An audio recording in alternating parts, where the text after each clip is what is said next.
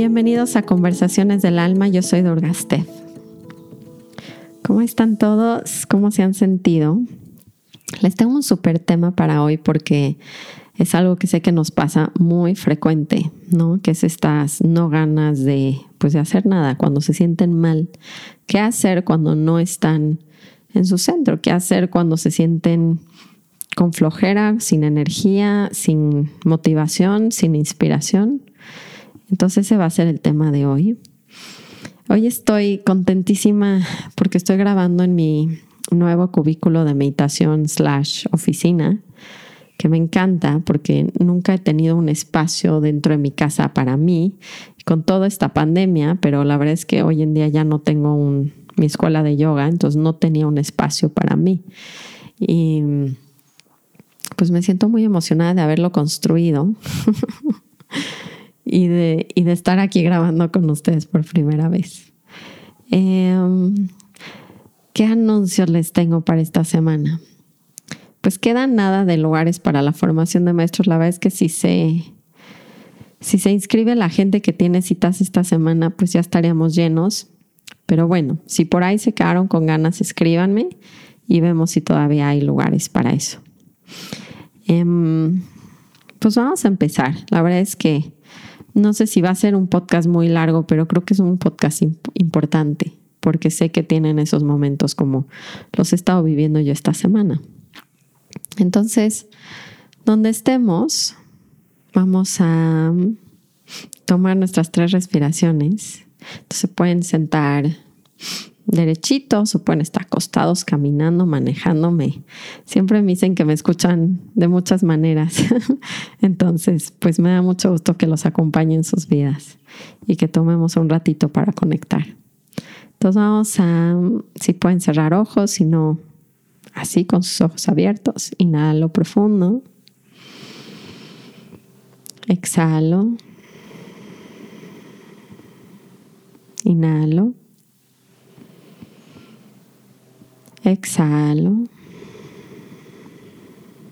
Última vez, inhalo. Y exhalo.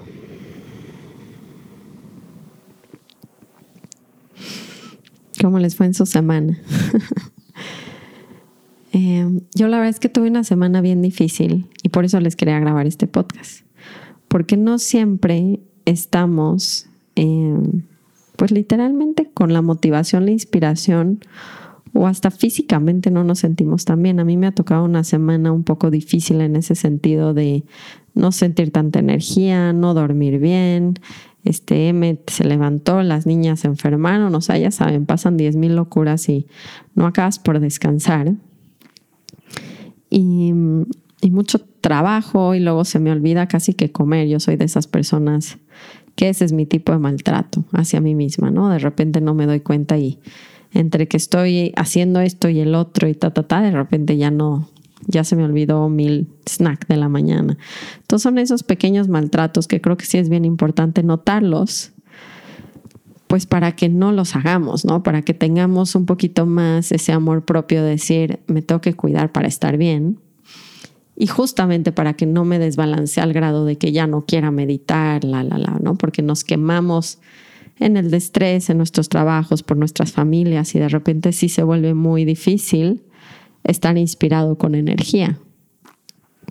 Entonces, lo que me di cuenta esta semana son varias cosas que quería compartir con ustedes para que no pierdan la, paciencia de cuando están en un bajón, ¿no? Energético o se enferman o literalmente nada más, pues están sus cuerpos de dolor activo, o sea, hay muchas razones del por qué este sube y baja es muy real y es muy necesario. Entonces, primero que nada, creo que la parte más importante es recordar que no está mal esta etapa, porque sentimos, ¿no? Que de alguna manera, ay no, ya, lo perdí, ya se me fue, ya, ya está todo mal. Y no está todo mal, porque les he grabado mucho que los bajones son, son parte del proceso, muy importante además.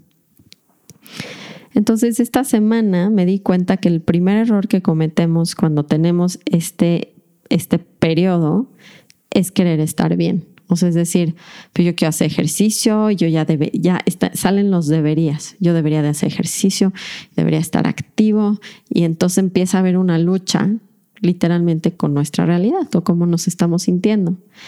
Lo curioso es que creemos que si nos maltratamos, quiere decir, no puede ser que me siento así, ya no hice yoga en la mañana y no puede ser que no tenga energía. nos empezamos como a quejar y a resistir.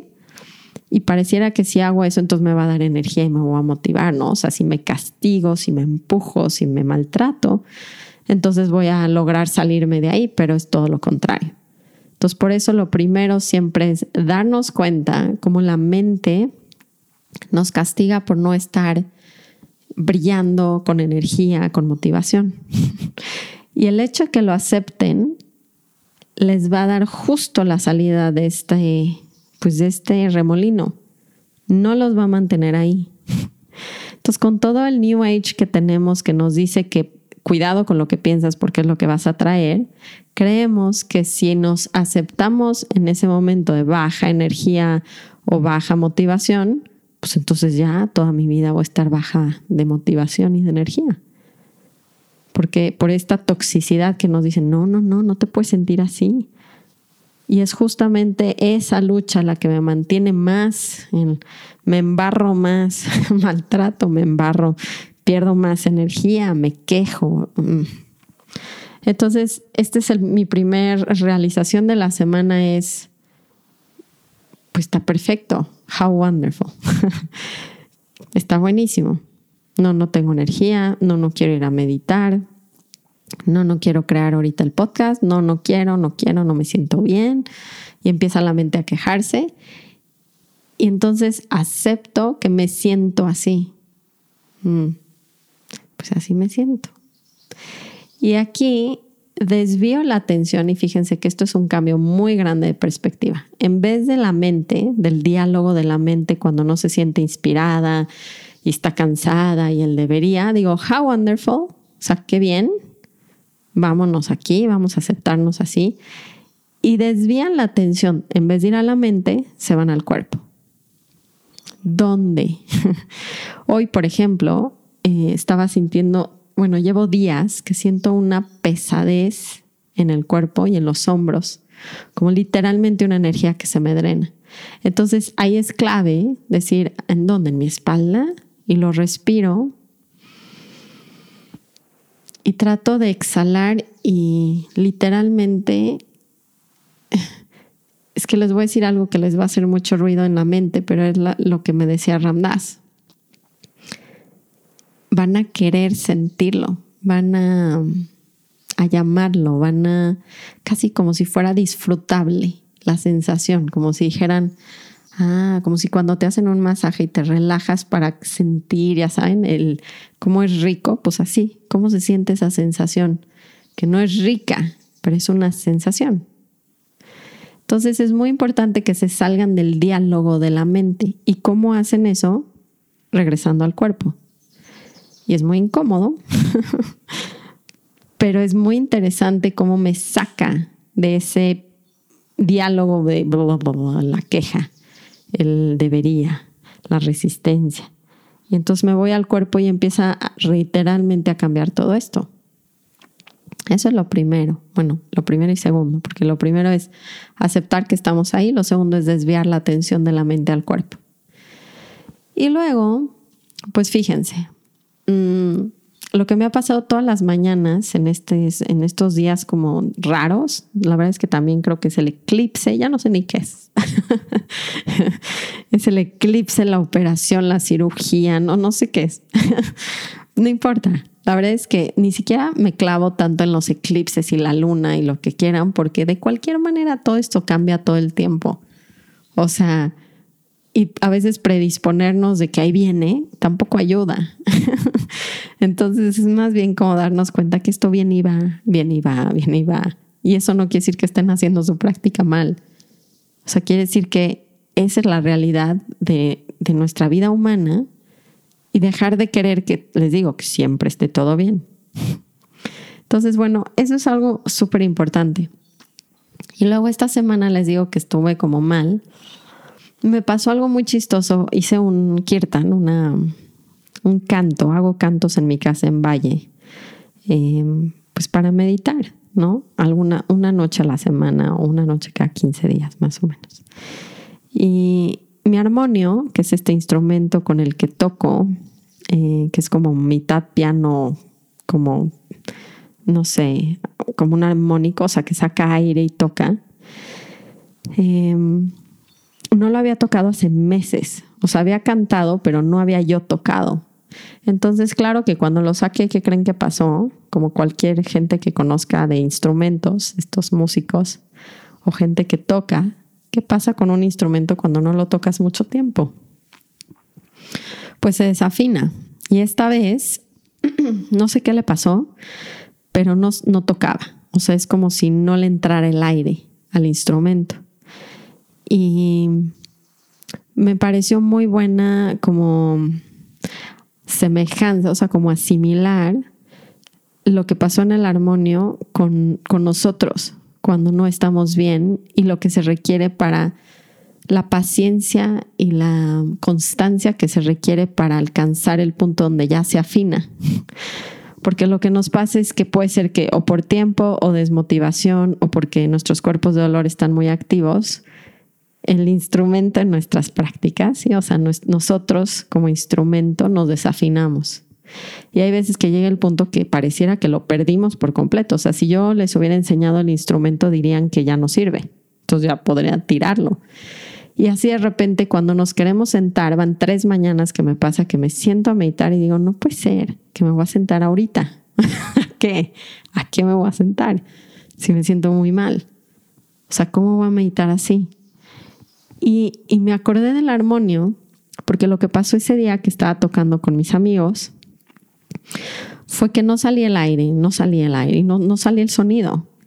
Y dije, pero empezaba a escuchar como si le metía mucha, pues sí, entre más tiempo tocaba, aunque no sonara, pues empezó a tocar, o empezó a salir el sonido. Y dije, ok, entonces lo que requiere es realmente mucho tiempo de, de saber que va a salir el sonido yo nada más voy a seguir tocando, aunque no sirva el instrumento, que parezca que está completamente echado a perder, lo voy a seguir tocando, seguir tocando, aunque no sale lo que quiero y me costó trabajo además porque el aire estaba muy duro, entonces no, no es una, no es placentero tocarlo cuando está así, no es como que lo estaba disfrutando, pero estaba entendiendo que era parte del proceso del instrumento para volver a sacar su sonido. Y este, esto que pasó con el armonio lo vi muy fuerte en mi vida esta semana.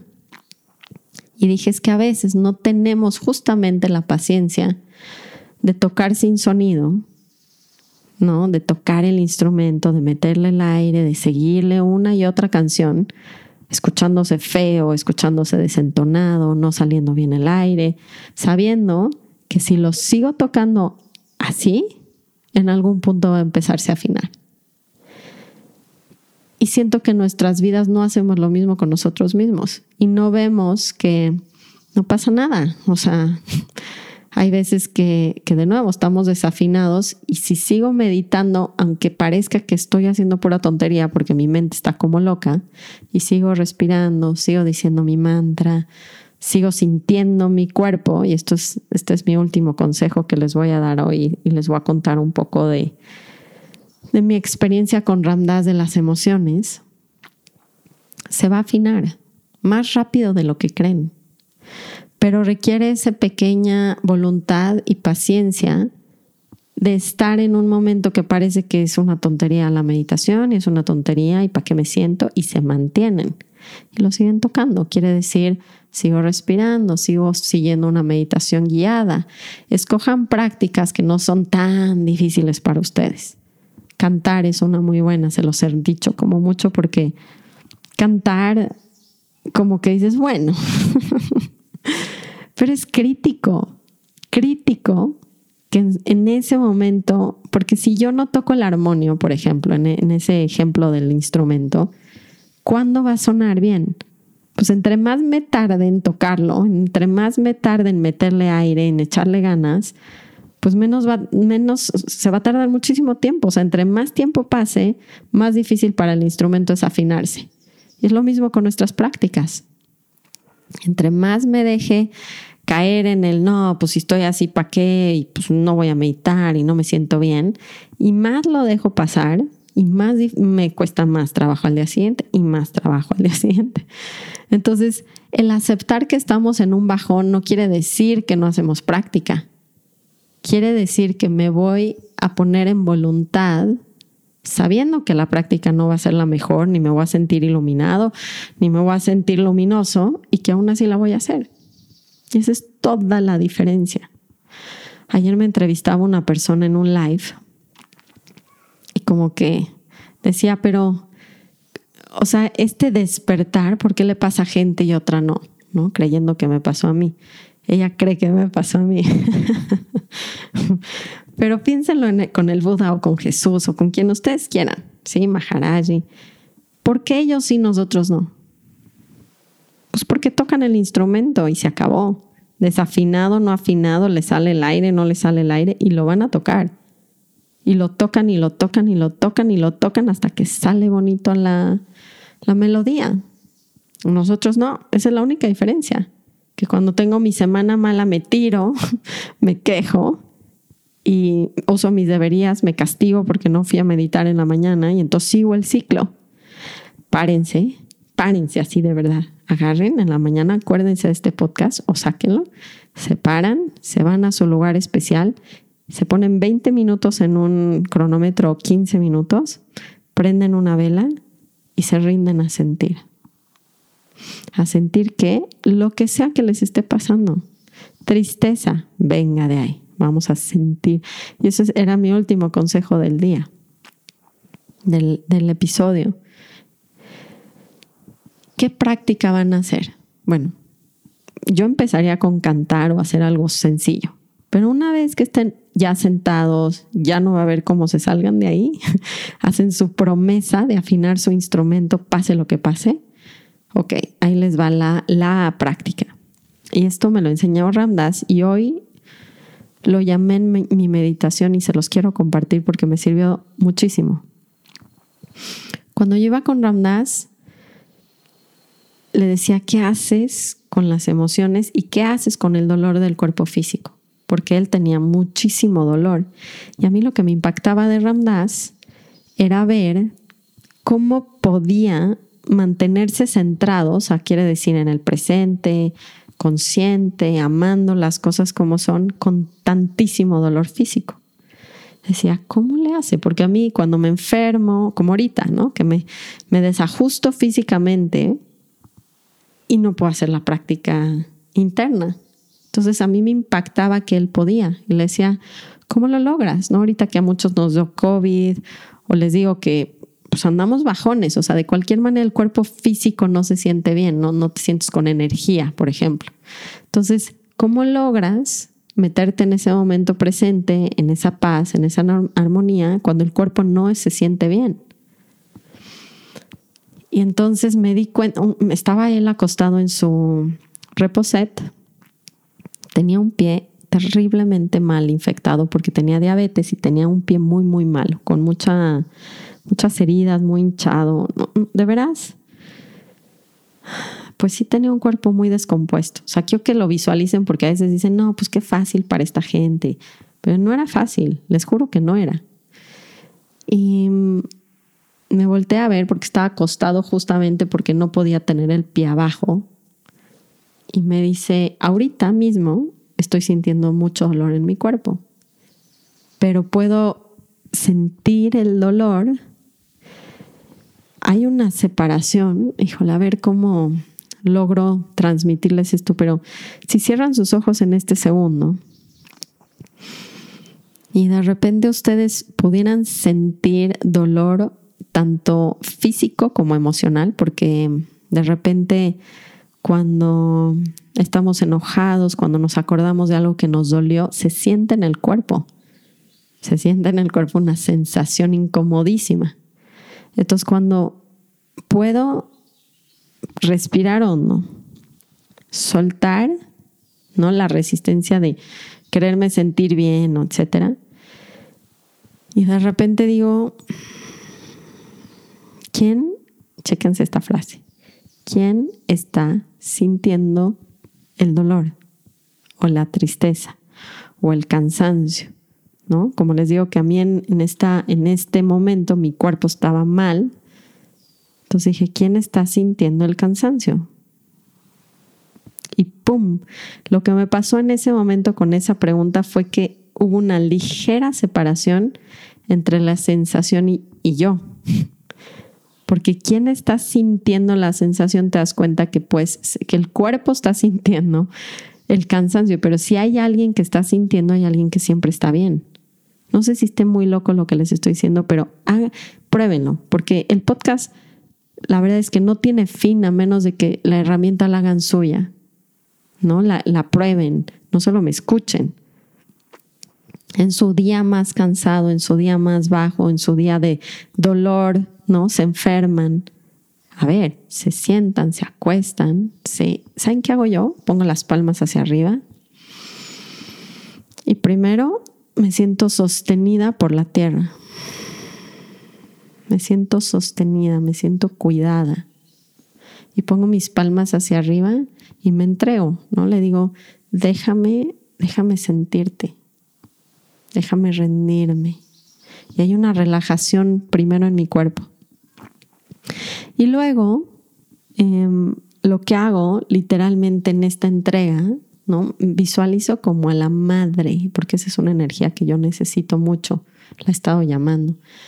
Como que le digo, ma, pero ma es, es esta madre del universo, ¿no? Esta madre que lo engloba todo y le pido su ayuda, le digo, sosténme, vamos a sentirlo juntas. Y llamo a mis guías y a mis maestros, a Ramdas, a Maharaj, y les digo, acompáñenme, déjenme sentirlos conmigo. Porque cuando vamos a sentir algo incómodo, pues es más fácil si sentimos que está mamá o papá o, ya saben, con nosotros. Es como, bueno, si viene una ola gigante y estoy con mi papá en el mar, pues bueno.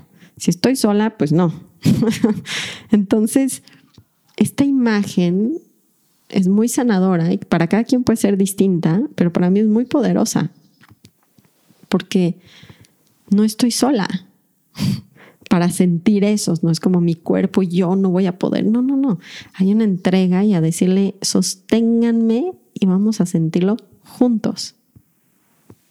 Y pueden visualizar lo que quieran, para lo que cada quien evidentemente se enfoque en sus religiones, en su cultura, en sus creencias, está perfecto mientras funcione. O una luz, porque luego hay gente que no tiene una imagen, pues una luz que los carga, que los sostiene. Y después lo que hago literalmente es unas cuantas respiraciones, sentir la sensación. Esto se los repito y se los repito y se los repito muchísimo. Vamos a sentir la sensación. Entonces, una y otra vez, ¿no? O sea, inhalo y exhalo y siento. Inhalo y me voy profundo. Y esto me, me, ayuda muchísimo, muchísimo. Esto es afinar el instrumento de una manera que va a salir el aire en cinco minutos. Y Ramdas entonces me decía, cuando estaba acostado con ese dolor, me decía, está el que siente el dolor, por ejemplo, en su cuerpo físico, me dice, y lo amo, amo mis dolores. Y fue como, wow, como que ama los dolores. Pero no es masoquista. Y él, no sé qué día, me dio una crisis del cuerpo. La verdad, no sé qué me pasó. Yo pensé que era una infección de orina, pero no fue, pero fue rarísimo un dolor así en el abdomen bajo, mareo, rarísimo, rarísimo, fuerte, intenso. Entonces me sentí muy sola. Estoy segura que les ha pasado también esto donde pues nadie los pela. y más en una familia grande, como que de repente no hay esa mamá que siempre nos imaginamos que viene, aquí está tu té, así no. Nadie en mi casa y Adrián estaba con los niños. Me sentí sola, vulnerable y de repente dije, a ver, ¿cómo puedo amar esta sensación? Lo que descubrí que me enseñó Ramdas es que no tiene precio amar ese dolor y nada que ver con masoquismo, porque lo que sucede si lo prueban, se van a dar cuenta que cuando empiezan a sentir, están sostenidos por la madre o por sus guías o por la luz, y se atreven a sentir y lo aman y dicen, amo esta sensación, ¿saben qué pasó? Que se desapareció por completo, pero por completo. De hecho, hasta sentí placer, dije, órale, o sea, ya entendí cuál es el juego de esta herramienta. No es que vas a sentir dolor y, mmm, qué rico dolor. no, no, lo que sucede es que cuando se sumergen en la sensación y la aman, así como la madre ama todo, es decirle, a ver, a ti también te amo, déjame amarte, a ver, me gustas, así, o sea, te llamo, te quiero sentir, ¡pum! ¡pum! De repente se minimiza a nada. Es muy impactante, pero no saben qué impactante fue para mí sentirme en paz en ese momento tan bajo de energía, de dolor físico. O sea, fue increíble. Increíble darnos cuenta que tenemos eso dentro aún en esos momentos, aún con dolor físico, aún con tristeza, aún con enojo. Pero tienen que mandarle la medicina, que es el amor. Aquí la gente se confunde mucho y cree que si yo llamo el dolor, estoy como decretando que voy a tener dolor, como si estuviera pidiendo que tenga esto en mi vida. Es que no funciona así, es que les digo que es muy tóxico cuando nos confundimos con enseñanzas. Porque estoy segura que esta gente no quiere decir eso, o sea, la gente que lo enseña. Pero la gente que lo escucha cree que están diciendo que si yo casi, casi siento mi dolor, se me va a quedar. Les estoy diciendo que es lo contrario, completamente lo contrario. Si decretan que quieren amar esa sensación, están mandándole la medicina justamente a donde lo necesitan. Y no hay nada más poderoso que eso. Y me han escuchado una y otra vez decirles que mi gurú decía que el amor es lo más poderoso que existe en nuestro mundo, es más poderoso que la electricidad. Entonces están en un momento donde lo que más necesitan es esa medicina. Nada los va a curar como eso. Pero tienen que atreverse, porque la verdad se siente fuerte. Inclusive el diálogo hasta da miedo, porque me han enseñado a que no puedo pensar esas cosas porque voy a traer dolor en mi vida. Es todo lo contrario, se lo estoy prometiendo. Se acuestan, se entregan, suavizan la respiración, le pides que te deje sentirlo y luego lo amas. Dices, quiero amar esta sensación y mm, te profundizas. Es como, me voy a sumergir ahí y se van a sorprender muchísimo. Y sé que no es fácil, pero afinen los instrumentos todos los días. Se sientan bien, mal, con energía, con problemas, sin problemas, con el high. Luego en el high tampoco lo hacemos, no sé si se den cuenta, pero por eso cuando están muy bien, pues tampoco practican. Por eso les decía con el podcast de Adrián que solo si estás jodido vas a practicar, porque de otra manera pues no te vas a sentar a meditar, porque ¿para qué? Entonces, no sé si se dan cuenta, pero también nos afecta a nuestros puntos más altos porque a veces sentimos que, pues, ¿para qué? Si yo estoy bien, no lo necesito.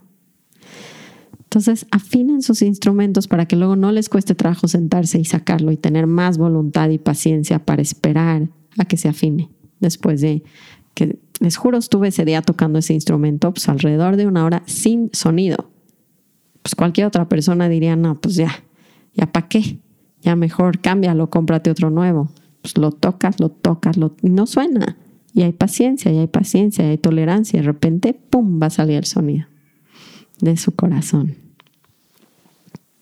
Espero que el podcast les haya ayudado no siempre estamos bien, no siempre tienen energía, no siempre se sienten motivados y eso no quiere decir que está mal, es el momento perfecto para la práctica, es, es como el how wonderful, porque en vez de irme a hacer gimnasio, a ir a la bici, o sea, lo que hago cuando me siento bien, ¿no? Pues ahora voy a aprender a amar mi dolor y a trascender el cuerpo y a darme cuenta que si hay algo sintiendo una emoción, ese algo siempre está en paz y amor. Y es muy poderoso, más poderoso que si yo hubiera ido a mi bici de montaña y hacer yoga y hacer este ejercicio funcional y meditar mis 20 minutos y sentir que soy la, la chingona del mundo. Para hacer todo al mismo tiempo y hacerlo bien. Entonces, nada más recuerden, ¿no? Para cerrar, que el verdadero juego es crecer en ese nivel.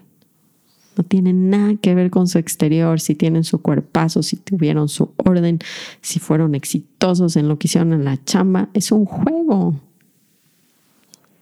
La verdadera meta es ese crecimiento interno. Entonces es un éxito real cuando les pasan cosas así en sus vidas. ¿Por qué no estarían escuchando este podcast? No lo practicarían. Espero que se sientan mejor. Definitivamente yo me siento. Nada más por platicar con ustedes y exponerlo y saber que estamos acompañados. Y saben qué, si me quieren visualizar ahí, yo lo sostengo. Porque lo siento, porque me pasa y porque lo veo real y sé lo que es trascender eso y no tiene precio. Entonces espero que se lo den como regalo, justo esperando ese eclipse. Es como, ¡uh! Viene eclipse. How wonderful. ¡Uh! Me siento medio mal, ahí viene. la oportunidad de sus vidas de darse la medicina más poderosa que siempre está dentro de ustedes. Los quiero mucho, espero que tengan muy bonito fin y mm, escríbanme por Instagram, síganme por Instagram Dorgastef para que puedan participar en ese podcast de preguntas que siento que es necesario. Les mando un abrazo y voy a empezar a terminar como termina mi, mi sanga, mi querida comunidad y es Ram Ram, que quiere decir Dios, Dios, ¿no? Es recordar que todo es Dios. Ram Ram, chicos, namaste.